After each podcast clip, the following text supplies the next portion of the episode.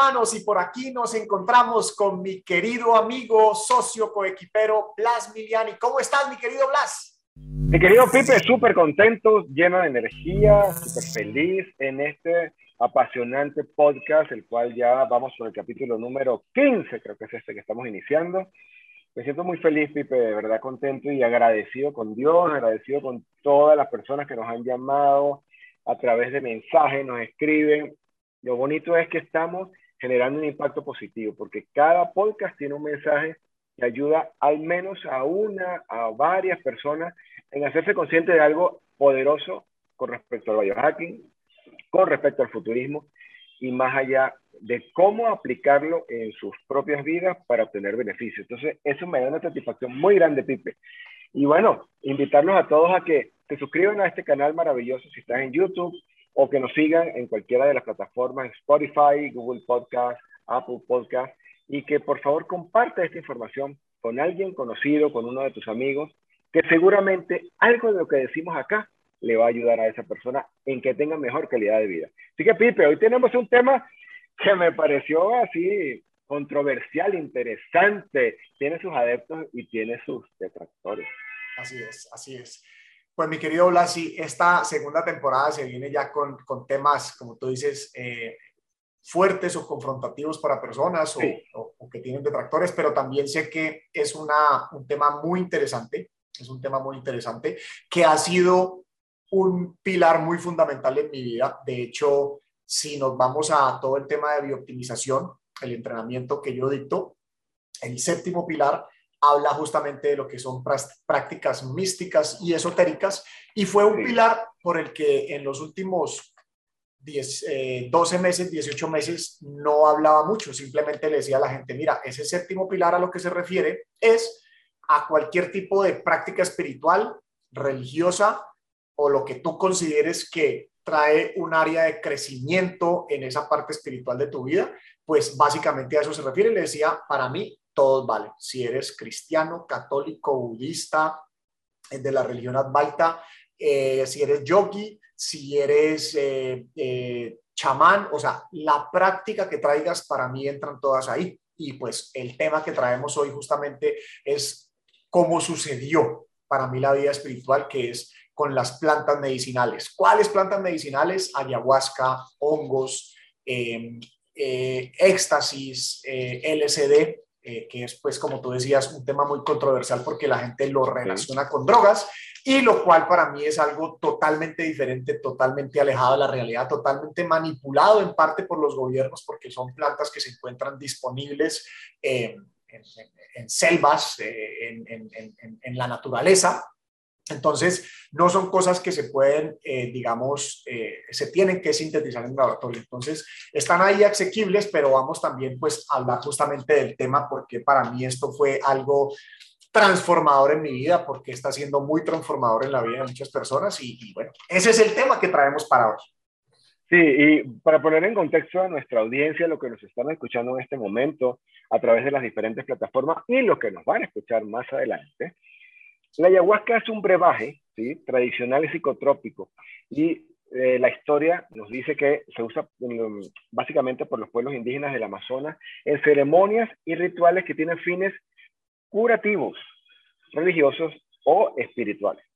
Entonces, con este contexto, vamos a profundizar un poco acerca de este brebaje. Hoy en día también se utiliza y eh, es bueno destacar que su finalidad es fines curativos, fines religiosos. No es para divertirse, no es que voy a ir a probar qué se siente, no, no, no. Es un tema básicamente para mejorar algún estado de la persona.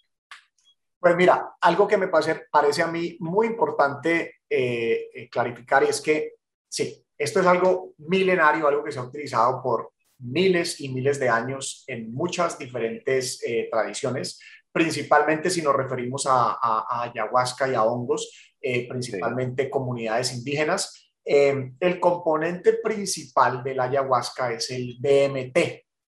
es, es, es, como el psicoactivo principal, o sea, el que crea esta parte donde alucinas. Pero entonces es importante entender algo. El DMT se encuentra en muchas diferentes partes sean plantas o inclusive animales, pongo el ejemplo, eh, en el Amazonas, el ayahuasca lo conocemos como original del Amazonas, de la zona de Brasil, eh, Perú y Colombia. Es utilizado por las tribus de allá. Pero si tú te vas a, por ejemplo, el país de México, eh, más fácil encuentras, por ejemplo, el tema de lo que es en, en el área de, de, Quintana Roo y todo este sector, donde estaban los mayas, encuentras un sapito eh, venenoso que contiene eh, la molécula también del DMT. Realmente es el 5, eh, 5-MeO-DMT, o sea, diferentes composiciones de lo que es DMT le extraen esa sustancia y lo utilizan de una forma aplicada en el hombro. Pero si te vas al África, encuentras el, el Iowa, que es otra planta que contiene también una dosis mayor de DMT. O sea, lo que quiero decir, explicar con esto es, nos referimos a la ayahuasca, pero realmente la, la, la, el, el, componente principal que es el DMT lo encuentras en muchas formas en muchas partes del mundo de diferentes formas. Cada tribu lo ha encontrado y ahí es donde uno dice, esto no puede ser casualidad, o sea, con qué tecnología sencillamente eh, se encontraban estas sustancias si no, si no tenían, o sea, e, era algo que venía de la sabiduría y lo encontraban y lo utilizaban justamente para sus prácticas espirituales, para sus prácticas de grupo, para sus prácticas. De hecho, mira, hay una historia muy interesante que se me vino a la mente. Esto, esto es una cosa que viene desde la época de los griegos. Los griegos utilizaban el calqueón, el quiqueón, que es otro brebaje que se daba allá en, esa, en, ese, en ese tiempo. Y los filósofos, cuando hacían sus eh, eventos nocturnos para encontrar justamente revelaciones, información poderosa, utilizaban el brebaje del calqueón, el quiqueón, eh, y eso está en un libro muy interesante que se llama Stealing Fire de Steven Kotler y Jamie Will. Es un libro que habla mucho sobre este tema eh, de lo que son no solamente plantas medicinales, sino que ahí se refiere mucho al tema del flow, del alto rendimiento, entonces se puede encontrar a, través, uno de los caminos es este tema de las plantas medicinales. Y los, y los hongos, por ejemplo, si te vas a un sector como Oaxaca, eh, Oaxaca en México, eh, allá se utiliza con hongos. Los hongos tienen otro componente diferente que es la silobicina, el silobicin, eh, pero también se utiliza para, para todo este contexto de, de, ceremonias espirituales. Allá, por ejemplo, hay una historia muy interesante que los Beatles iban a desarrollar su creatividad ya. Esto fue algo que fue negado mucho eh, por, por, por, siempre, pero si pones Beatles en México, te encuentras la historia de María Sabina, que era una, una chamana muy famosa, que era la que los atendía a ellos y esto fue comprobado que obviamente estas personas iban allá, no solamente para encontrar estos espacios de creatividad, sino también para todos estos procesos espirituales. Entonces, este es un mundo bien interesante, es un mundo que ya también hay la suficiente data científica, hay por ejemplo documentales como DMT, la molécula espiritual, totalmente gratuito en YouTube, este es uno de los que yo más recomiendo, porque ahí sale... DMT, la molécula espiritual, así se DMT, para que nuestra audiencia la apunte. Es correcto, DMT, la molécula espiritual. Documentales muy importantes, está también el de eh, Magic Fungi, que habla toda la parte de lo que son los hongos, no solamente los psicoactivos, pero también te habla ahí de los, de los hongos que son para todo el tema de salud, pero habla mucho la parte de lo que son eh, la parte psicoactiva, de lo que es el psilocybin. Entonces, es un área muy interesante de ver esta, este aspecto eh, científico. estas sustancias ya son utilizadas, por ejemplo, acá la FDA está en pruebas en múltiples eh, clínicas o sitios de terapias donde se prueban eh, sesiones con ayahuasca para trabajar, para tratar, por ejemplo, personas que tienen el PS, PSDT, o sea, el Post Traumatic Disorder, o sea, esto que le da a, los veteranos eh, de guerra cuando han estado... el, el, el, estrés postraumático. El estrés postraumático, correcto. Entonces, hay depresión también, Pipe, ¿cierto? Y depresión. depresión también nos puedes manejar con esto. Ansiedad desde, desde ansiedades hasta cosas muy fuertes como este, este estrés postraumático, eh, se pueden tratar con eso. De hecho, la gente diría, pero bueno, pero si esto es una sustancia que altera tu mente, que es psicoactiva, eh, pues eso no puede ser bueno para una persona que tenga adicción. Al contrario, personas con adicciones como a la heroína, al crystal meth y a estas cosas que son, yo digo, las drogas de de segundo nivel, o sea, drogas extremadamente adictivas, hay personas que con una sesión se sanan de este problema. Entonces, Es un campo muy interesante de explorar. Eh, es un campo en el que yo encontré mi parte espiritual. Te, te contaba, Blas, que en estos días me hicieron la pregunta, uno, una, una gran amiga me dijo, bueno, ¿en qué andas en tu espiritualidad? Y, no supe cómo darle la respuesta exacta porque empezamos a hablar de la parte de física cuántica y yo digo, siempre traigo el tema de la física cuántica porque digo, las plantas medicinales te permiten experimentar lo que tú lees en un texto de física cuántica y de pronto se queda en una teoría que dices, wow, eso suena increíble, pero ¿cómo puedo experimentar eso? A través de las plantas medicinales fue la forma como yo pude experimentar eso que dicen los libros y se convirtió en mi práctica espiritual. Pipe, ¿qué efectos negativos tiene el ayahuasca, por ejemplo? Mira, el ayahuasca es una de las plantas que yo diría es con las que más hay que tener cuidado de con quién la está manejando, porque es un tema también que se ha vuelto muy de moda y es cuando más hay que tener de, cuidado con estas cosas. Eh, no estoy para juzgar a nadie, ni mucho menos, eh, pero cuando se hace tan informalmente y no se hace en el contexto correcto, pues pueden haber situaciones. Y específicamente, personas que tienen eh, algún tipo de desorden mental, no es conveniente. De hecho, por ejemplo, el centro a donde yo voy, eh, te hacen todo un cuestionario y te hacen muchas preguntas, o sea, para determinar si la persona tiene algún desorden mental, pues básicamente eh, no van a querer que esa persona tenga un contacto de estos porque, porque sí puede haber una contraindicación.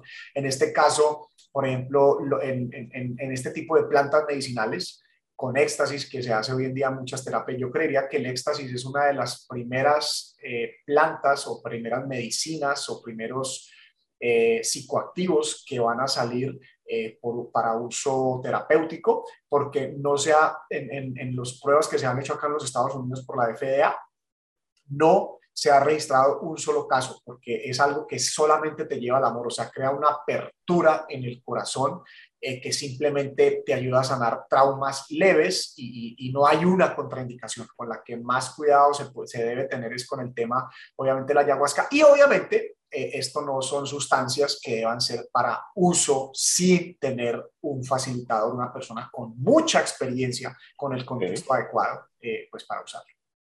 O sea que el objetivo sería, voy a sanar algo, o sea, sea temas de ansiedad, puedo manejar adicciones, puedo buscar resolver algún trauma que tenga. Y fíjate tu recomendación que me parece bien correcta y es tener la guía, el asesoramiento y el acompañamiento de una persona que sepa, que conozca y que, que en verdad esté calificado. ¿Cómo buscarlo? ¿Cómo saber si es el adecuado? ¿Qué debo de estar pendiente si elijo a ir, irme a hacer un proceso con ayahuasca, por ejemplo? Mira que mis, mis primeras dos experiencias justamente mm, no me permití entrar en el proceso porque no veía un contexto seguro. Veía que eran, sin entrar en juzgamientos, unos eran un par de jóvenes que trajeron un eh, taita de Colombia, pero el, un taita es como decir un abuelo dentro de una tribu, o sea, la persona que tiene más experiencia y que hace el sabio. el sabio que facilita estos procesos para su tribu. Entonces lo trajeron, pero yo veía que el contexto no era el adecuado. ¿Por qué no era el adecuado? Porque era en el patio de una casa que no tenía ni una cerca y obviamente de manera ilegal. Entonces eso para mí ya fue un, choque y, y, no lo quise hacer aquí en Estados Unidos. Hay países donde es ilegal, hay países donde no es ilegal en los países latinoamericanos es mucho más fácil que no hay una ilegalidad en contra de este tipo de ceremonias. Acá en Estados Unidos, por ejemplo, por eso para mí fue clave entonces luego encontrar este centro que está constituido bajo el marco de una iglesia, sin querer decir que esto es una religión, pero como acá en Estados Unidos es libre eh, el, derecho a cualquier tipo de religión o práctica espiritual, entonces cuando se construyen, se constituyen legalmente como una iglesia, entonces lo puedes hacer en una manera de contexto legal. Y por ejemplo, la facilitadora con la que yo fui, sin ella ser ni taita ni una indígena, es una persona que lleva facilitando estos procesos por 30 años. Se sanó ella y empezó a sanar gente. 30 30 años haciendo estos procesos de sanación. Entonces, yo lo que digo es, hay que tener ojo de, de biohacker, ojo de futurista, ojo de superhumano, en tu darte cuenta si estás entrando en un contexto seguro, o sea, que no sea algo que se vea, como te digo, como esta modita. Por ejemplo, para mí en la segunda vez que fui, vi gente llegar ahí como unos jóvenes, ahí como, otra vez. Como para, experimentar. Como que estoy aquí a ver esto, cómo va a ser de bacano y tal, y yo mm, no, no, no me llama la atención. Entonces, y, y me documenté mucho. Yo digo, hay que verse el documental de la molécula espiritual, de MT, la molécula espiritual, el de Magic Funky, o sea, hay que saber que estás dando después de haberte documentado con las personas correctas y en países latinoamericanos pues hay muchos sitios y ya hay muchos centros, hay centros famosos en Costa Rica, hay centros famosos en Perú, donde hay un contexto eh, totalmente eh, validado, personas con experiencia, Seguro. con ese grado espiritual, con seguridad. Entonces, hombre, creo, creo que sí es interesante eh, esto de que cada persona en su momento y cuando esté preparado tenga la oportunidad de tener una experiencia de estas porque es la disolución del ego. Mira, una de las descripciones que a mí me parece muy interesante que le hace Michael Pollan, eh, dice, eh, el ayahuasca es un recorrido por tu pasado sin el ego interpuesto en el camino. ¿Por qué? Porque hay una disolución absoluta del ego. El ego siempre, cuando estamos aquí hablando y podemos estar hablando, tú puedes estar haciéndome una terapia a mí o yo puedo estar haciéndote una terapia a mí, a ti. Y aquí nuestro ego nos está poniendo a razonar y está buscando una explicación y acomodando todo a la conveniencia. Y no por malo, el ego, el ego está ahí también para salvarnos de peligros. Como para protegernos para protegernos. Entonces el ego también es el primero que te va a decir, no hagas eso, que eso es peligroso. Sin embargo, cuando ya estás en el proceso, cuando eliges eh, tomar un proceso de estos, básicamente el ego se disuelve y ahí entras tú en lo que yo llamo el campo cuántico, en experimentar este mundo subatómico, porque ahí te das cuenta en un momento que tu mente está ahí, tu mente, eh, eh, estás tú de la misma manera como estás pensando de pronto en una meditación o en un momento en un espacio tuyo, pero ya te das cuenta de que este mundo físico al cual mantenemos tan aferrados no existe, se disuelve completamente y hay personas que tienen muchas más visuales que otras, hay personas que somos, que razonan más eh, eh, como yo y, no hay tantas visuales, pero te, te, das cuenta que estás en otra dimensión, literalmente. Suena alocado, pero es una cosa que, que simplemente eh, teniendo la experiencia es que te das cuenta de lo poderoso que puede ser. Y ha sido totalmente transformador en mi proceso, valga la redundancia, de transformación personal. ¿Por qué se dice de que la ayahuasca no provoca alucinación, sino que te lleva a un viaje al inconsciente? Porque lo, lo que se escucha, lo que se lee o lo que se dice de boca a boca, lo que se lee no. Lo que a, muchas personas dicen, no, alucinas, pero yo estaba revisando ah, cuando me estaba, estábamos estudiando para el podcast y ahí decía que no, el ayahuasca no, no alucina, más bien te lleva un viaje al, al inconsciente. ¿Dónde está esa diferencia? Yo creo que la, ahí nos estamos refiriendo o estamos expresándolo, es que, otra vez, desde la física cuántica, desde cursos como curso de milagros, esta no es la realidad, esto es una proyección, o sea, cada vez se valida más esta teoría, entonces la gente me diría, no, no, no, no, no, no, a mí no me vengas con eso, que aquí estoy tocando este escritorio y esto es lo que es real. Pero si nosotros colocáramos, mi, mejor ejemplo para esto es si tuviéramos un microscopio gigante a nivel subatómico y lo colocáramos encima de la Tierra, ¿qué veríamos debajo de eso? ¿Qué veríamos? Pues como si fuesen también átomos, ¿no?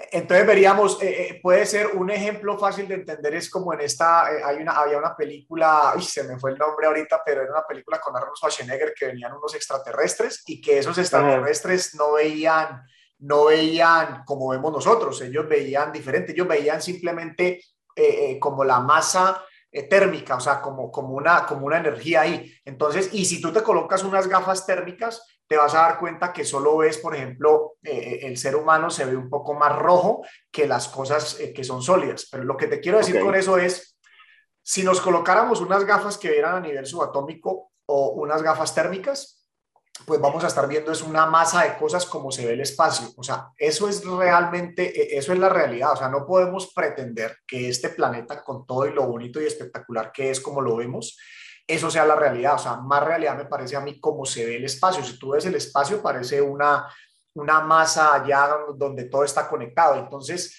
básicamente esa es la verdadera realidad y entonces cuando decimos no estás alucinando, realmente estás entrando en el campo cuántico, en, en, la, en la verdadera realidad que hay para mí detrás de todo esto. O sea, es también donde encuentro más valoración de esto que vemos aquí y, y si has escuchado maestros del tema de la física cuántica, podemos entender que dicen esto es justamente una proyección, o sea, esto, esto no es una realidad, esto es algo que estamos nosotros proyectando, nosotros colapsamos la realidad. Entonces, es la forma como yo lo veo. Pudiésemos decir hasta este momento, sí, es una práctica donde estoy buscando romper las barreras del ego, ¿sí? Para conectar con mi parte inconsciente y buscar resolver situaciones, buscar resolver traumas, hablábamos de que puedo resolver adicciones, hablamos de que puedo manejar estrés postraumáticos, colocaste un ejemplo de una institución en los Estados Unidos que lo hace. También pudiésemos hablar de manejo de tema de ansiedad, ¿sí? Ahí sí, me, hablar de esa parte. me encanta tu definición, o sea, tú lo pones de una manera más fácil, de pronto yo lo enredo un poquito más, pero me encanta cómo lo estás definiendo. Y, y recomendación muy importante, hazlo, en el caso que lo elijas hacer, con un centro, un centro, un sitio que sea seguro y con una persona que sepa lo que está haciendo, que tenga experiencia y tenga resultados comprobados, que pueda certificar de que esa persona ya tiene varias sesiones, tratamientos, varias eh, personas que han con éxito hecho este proceso. Ahora, Pipe, antes de hacerlo, imagino que eso requiere una preparación, sí. que eso requiere Ah, ¿Cómo es ese proceso? ¿Qué requieres prepararte para hacer esta, eh, digamos, este tratamiento, por llamarlo de alguna manera, con el ayahuasca? Ahí te das cuenta cuando es un verdadero centro y alguien que está eh, preparado para guiarte en esto. Porque tú puedes ir a una ceremonia hecha por un chamán. Resulta que los chamanes no necesariamente son personas de una tribu indígena.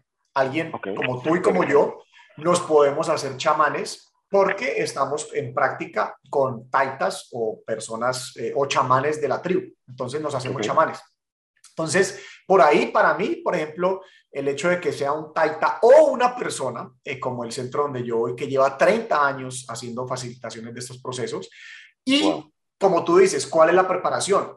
Primero te hacen todo un cuestionario para saber y son preguntas súper triquis porque en eso que va respondiendo, ellos tienen la capacidad de saber si tú tienes algún tipo de aspecto eh, a nivel eh, de, de, psique, ¿no?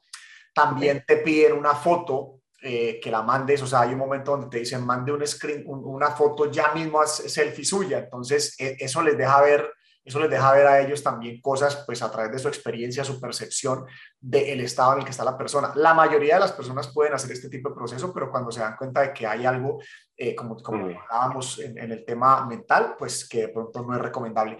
Y la preparación de alimentación, o sea, realmente debes tener una dieta eh, vegana por una semana antes de ir al proceso, debes tener, eh, no, comer no, no, comer lácteos ni tomar lácteos.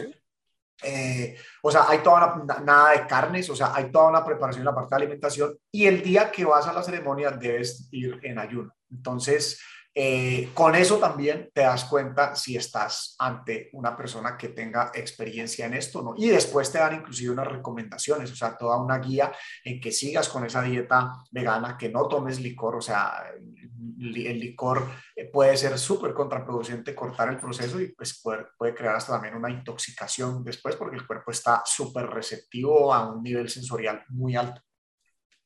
Y se dice de que mm, al final del proceso eh, la verdadera enseñanza es una sola. Entonces, después que tú sanas, limpias, eh, ¿cuál es lo que se llama que es la, la verdadera enseñanza al final de este proceso?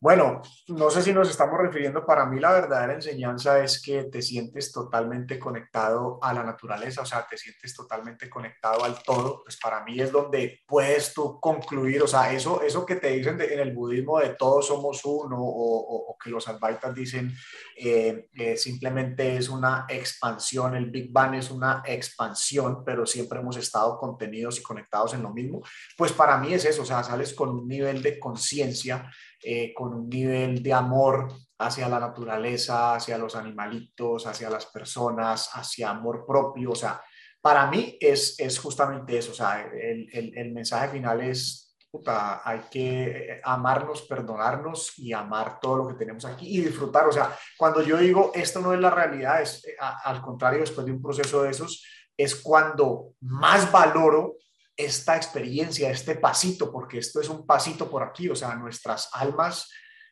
no sé si duran eternamente, pero lo que sí creo, porque creo mucho en el tema de la reencarnación, es que duramos miles y miles de años como mínimo. Entonces, y esa energía después luego vuelve y se recicla. Entonces, pues si tú calculas, por más de que yo con mis 184 años que quiero vivir, pues, eso, eh, es como cuando uno le dicen, ¿cuántos son 100 años para una piedra? Pues como una milésima de segundo para nosotros. Una piedra puede vivir, estar, eh, estar en su misma eh, estructura cientos de miles de años. Entonces, este es un pasito, por más de que me refiera a que esto no es la realidad y te lo explica Enric Corbera de una forma, Greg Braden de otra, Bruce Linton de otra, Joe Dispensa de otra, pero es donde más valor, no solamente ellos, sino que yo también le doy más valor a esto que vemos, porque es que ahí es cuando aprecias el océano, aprecias un bosque, aprecias los animalitos y dices, wow, o sea, esto puede que debajo del microscopio gigante sea todo átomos y todo sea igual, pero justamente esa es la parte de la experiencia bonita. Entonces entre entender ese plano espiritual más allá de nosotros, que más bien por un momento creímos que este mundo de, leyes, de, las leyes de Newton hacia adelante, era lo que dominaba, pues al contrario, ahora creo que este mundillo está contenido dentro de todo ese mundo cuántico y que es un regalo muy bonito, es una experiencia de vida eh, maravillosa, es una experiencia que debemos valorar porque es un ratico lo que estamos aquí de paso es como vivir todo y la posición del amor es amar todo lo que te rodea, amar todo lo que tienes y darte cuenta de que estás conectado y desde el plano cuántico, pues todo está conectado y todo lo que yo haga acá de este lado eh, va a interferir, lo quiera o no, en, en algún grado en todo ese plano. Entonces es como hacer con amor todo. Si eres padre, haz con amor tu labor de padre. Si eres empresario, emprendedor, hazlo con amor trátate con amor en cuanto a salud, en cuanto a tu autoestima. Y yo, creo que es una ganancia poderosa resumir todo en el tema de que haz todo lo que haces en la vida con amor y te vas a dar cuenta cómo en consecuencia vas a tener un impacto que lo vas a ver reflejado en ti y en, y en tu entorno. Diría que es interesante, ¿no?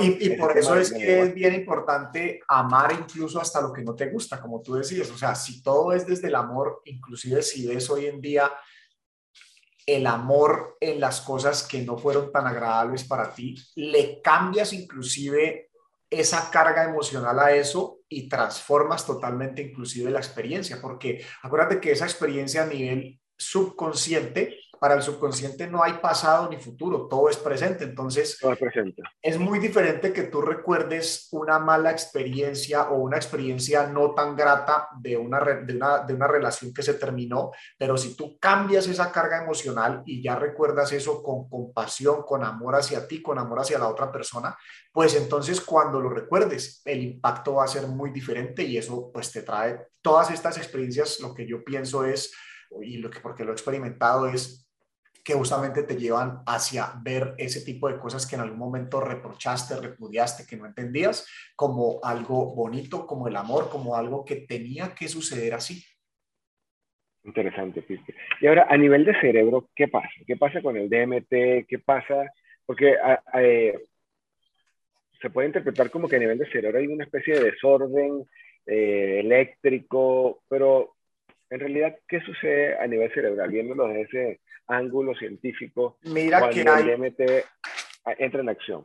Ah, hay, un, hay una cosa muy interesante. Nosotros producimos DMT, producimos, la glándula pineal produce una gran cantidad de DMT cuando nacemos y cuando morimos. No hemos podido, obviamente, tener el testimonio de un bebé, pero si un bebé pudiera contar su testimonio, básicamente te contaría una experiencia de DMT, una experiencia de ayahuasca. Los, lo que sí han contado personas, no sé si has escuchado cuando una persona eh, clínicamente se muere y regresa a la media hora, o sea, y, la, y, lo que cuentan es como si estuvieran entrando por un túnel blanco, es muchas de ah, las El famoso túnel, sí. El famoso túnel blanco, es muchas de las experiencias que eh, narran eh, personas eh, que tienen experiencias con DMT y, la verdad es que sí, yo veo como una, una matriz cuántica, o sea, como si te fueras por ahí, por ese túnel. Entonces, pues esa es una de las cosas que sucede. También las personas que alcanzan estados elevados cuando entran en esa onda que es muy rápida, la onda gamma de meditación, eh, logran producir una cantidad importante de DMT. Ah, fíjate, para las personas que no se atreven a tener, me acabo de acordar de otro tipo de experiencia donde, donde sucede el tema del DMT. Hay, unos, hay un centro en, en, en Costa Rica, que yo sepa, donde hacen retiros de oscuridad. Cuando tú estás en oscuridad, ahora cuando te estoy diciendo oscuridad absoluta, es que estás metido en un cuarto donde no ves absolutamente nada, o sea, no hay un solo foco de luz y te pasan la comida de una manera que no penetra la luz para que te puedas alimentar y estás ahí metido, creo que son retiros de entre 3 y 7 días. Lo que sucede cuando tú no tienes, cuando tú no puedes ver, estás en, en oscuridad absoluta, pero vuelvo y repito, oscuridad absoluta es oscuridad absoluta. Hay un punto donde tu glándula pineal empieza a producir DMT. Entonces, es importante eh, en este podcast el que todavía no se lance a tener una experiencia de estas. Yo creo que todo ser humano debería tener una experiencia de estas que empiece a indagar un poco sobre la glándula pineal. La glándula pineal se ha calcificado mucho con el tipo de alimentación que tenemos hoy en día, a través del flúor que está contenido en las cremas dentales, en la en, los tratamientos de agua. Entonces, el flúor eh, calcifica mucho la glándula pineal y la glándula pineal es a lo que se refieren algunas religiones como el tercer ojo, eh, eh, la parte de la creatividad. O sea, eso tiene todo que ver con la creatividad. Entonces, imagínate la importancia. O sea, personas que son, tienen su lado artístico, que pintan, que bailan, que, que hacen algún tipo de, de, de, de profesión artística están muy, o sea, su glándula pineal está de cierta manera muy activa y es una glándula que deberíamos de, de, de, buscar entender cómo poder descalcificarla y cómo tenerla muy activa porque es la que te conecta con ese mundo del más allá donde te llega a veces información eh, simplemente por revelación. Interesante, Pipe. ¿Qué recomendaciones ya que estamos finalizando este súper interesante capítulo le pudiésemos dar a nuestra audiencia. Yo diría, antes de, que tú nos comentes, que desmitificar un poco también este tema de ayahuasca, que no es nada de que te vas a ir a, o sea, que te vas a ir a querer evadir de la realidad, como que si fuese a consumir alguna otra sustancia, sino que tiene una finalidad curativa, tiene una finalidad para que vas a mejorar algo. Ya dijimos en este podcast varios de sus beneficios, hicimos unas recomendaciones y qué conclusión le pudiésemos dar a nuestra audiencia con este tema en particular de la ayahuasca. Buenísimo, Blas. Fíjate, cuando una persona me dice a mí que va a ayahuasca cada dos semanas o una vez al mes, ahí yo digo, está buscando evadir una realidad, porque encuentra un mundo tan bonito allá adentro que ya lo que no quiere estar es en este plano físico, en este regalo del universo, en este regalo de Dios, en este regalo del campo cuántico, como tú lo quieras llamar.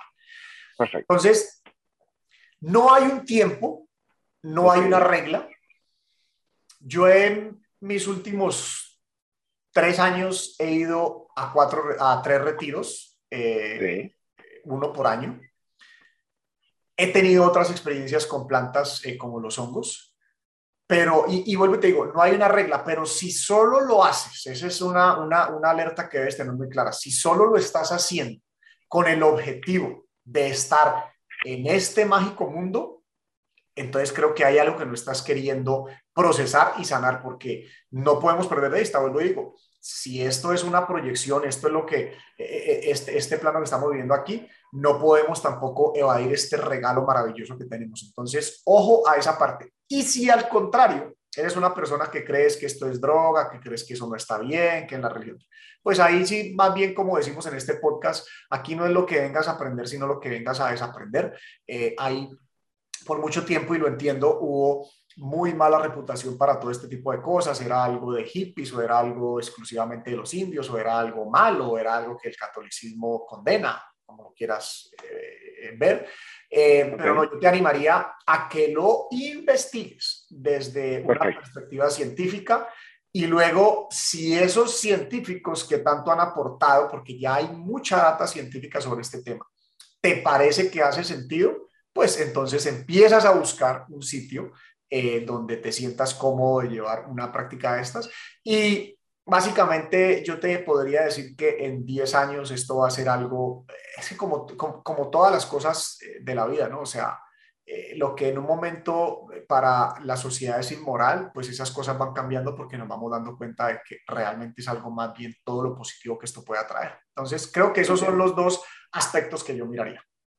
Bueno, perfecto. Entonces, te invito a que dejes tu comentario en la plataforma que nos estés escuchando. Si estás en YouTube, por favor, déjanos tu comentario. ¿Qué te pareció este podcast? ¿Qué aprendiste? Y compártelo. Compártelo con las personas que consideres que le puede ser de utilidad.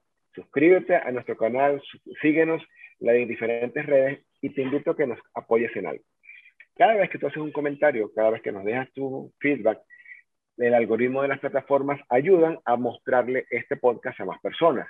Y de esa manera, de forma gratuita, estamos colaborando con que esta información que en este momento muy poco se consigue en español llegue cada vez a más personas. Y la finalidad de todo esto, que a estos conocimientos te sirvan para tu vida, para tu familia y para todo emprendimiento que tenga hasta este momento. Así que, mi querido Pipe, un podcast súper interesante.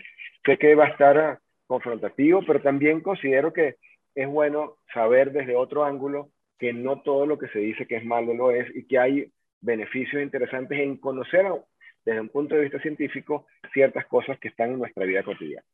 Así es, mi querido Blas, y bueno, eh, encantado de estar aquí contigo. Y recuerden, amigos, que este es un canal donde vamos de extraordinarios a superhumanos. Superhumanos. Nos vemos, mi querido Blas. Nos vemos, saludos.